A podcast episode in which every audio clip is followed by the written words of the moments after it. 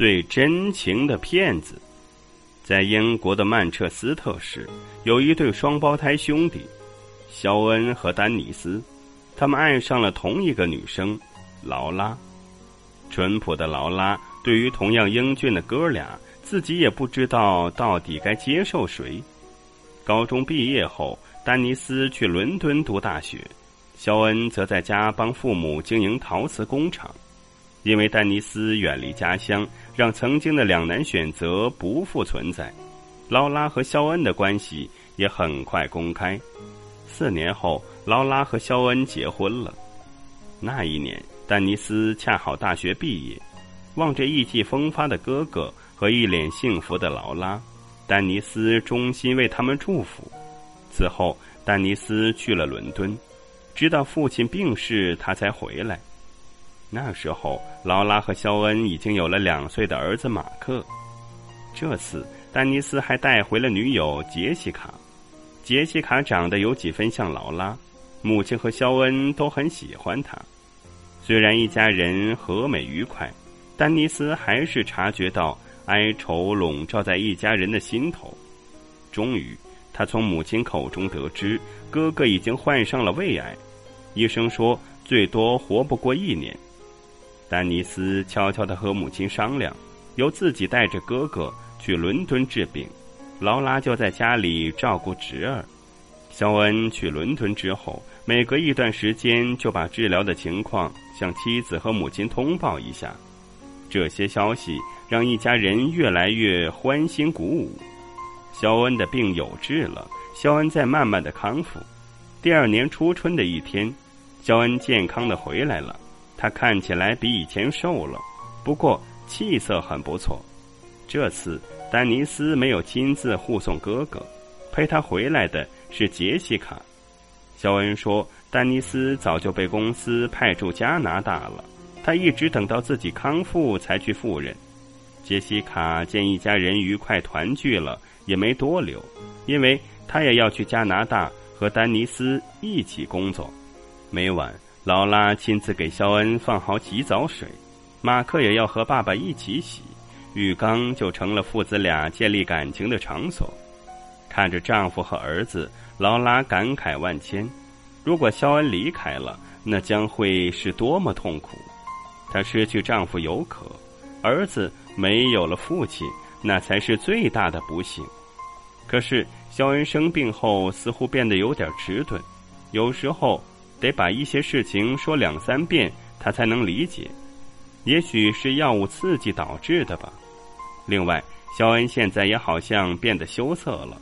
晚上把儿子送去睡觉之后，他就目不转睛的看着劳拉，直盯的劳拉双脸通红。两年后，肖恩突然接到杰西卡的信，说丹尼斯在加拿大生了重病，正在医院接受治疗。母亲听说儿子生病了，突发脑溢血，不久就离开了人世。那一段日子是肖恩最消沉痛苦的时候。安葬母亲之后，肖恩急忙赶去加拿大，可还是晚了一步。丹尼斯在他赶到的前两天就去世了，他只带回了弟弟的骨灰。他们把丹尼斯埋葬在父母的身边，希望他在天堂里。永远享受两位老人的亲抚，不要再在外面漂泊了。自己的病后余生，母亲弟弟的相继辞世，让肖恩和劳拉更感觉到生命和亲情的可贵。他们后来又添了一个漂亮的女儿，一家人日日厮守，日子过得平淡而安详。杰西卡也来看过他们几次，并做了他们女儿的教母。直到有一天，肖恩在路上出了车祸，不幸逝世。在为肖恩举办完葬礼，杰西卡拉着劳拉的手，把他拉到一边，告诉了他一个隐藏了三十年的秘密：陪在劳拉身边三十年的肖恩，其实是个骗子，他的真实身份是丹尼斯。原来，丹尼斯带着肖恩来伦敦求医，病情。却一天天的恶化，最终不治身亡。他不忍心告诉劳拉和母亲，只说肖恩的病有治了，快痊愈了。等肖恩遗体火化后，骨灰就寄放到殡仪馆。丹尼斯则假扮哥哥回家。杰西卡早在见到劳拉的第一眼就知道，自己在男友眼里不过是一个替身，但她真心的爱着丹尼斯。于是，他怀着破碎的心情，陪着肖恩一起回到故乡，配合丹尼斯完成了肖恩回家那幕戏。看着他们夫妻团聚，杰西卡忍痛离去。他当然没有去加拿大。而是一直留在伦敦，连住的地方、电话都从没变过。他希望丹尼斯哪一天会来找自己，他心里一直期望着。几年后，丹尼斯真的找到自己了，不过是让他帮忙在加拿大找一个人，让他假扮丹尼斯打电话给家里。他照做了，并一直坚持到丹尼斯的母亲病逝。直到丹尼斯来伦敦取回哥哥的骨灰，自此以后，杰西卡再也想不到丹尼斯会有任何理由来伦敦了。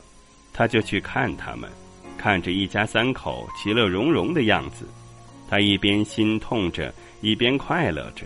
他爱的人过得很幸福，他真的很感激劳拉让他做他女儿的教母，并且用杰西卡为女儿命名。他觉得似乎自己也生活在那个幸福的家里，守着所爱的男人。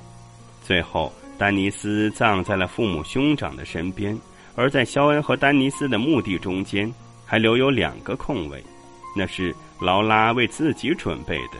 她希望在天堂，一家人能重聚，继续美满幸福的生活。